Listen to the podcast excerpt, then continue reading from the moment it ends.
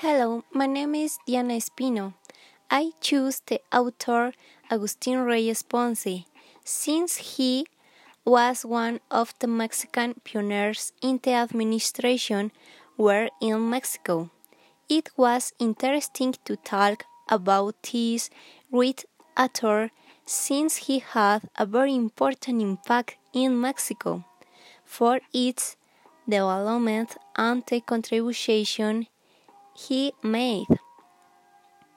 He was a business consultant and member of the Academy of the International Administration.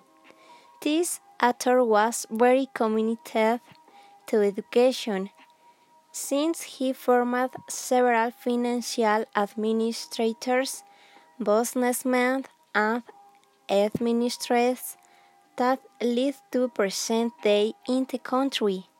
His main contribution was his systematic set to manage a social organization.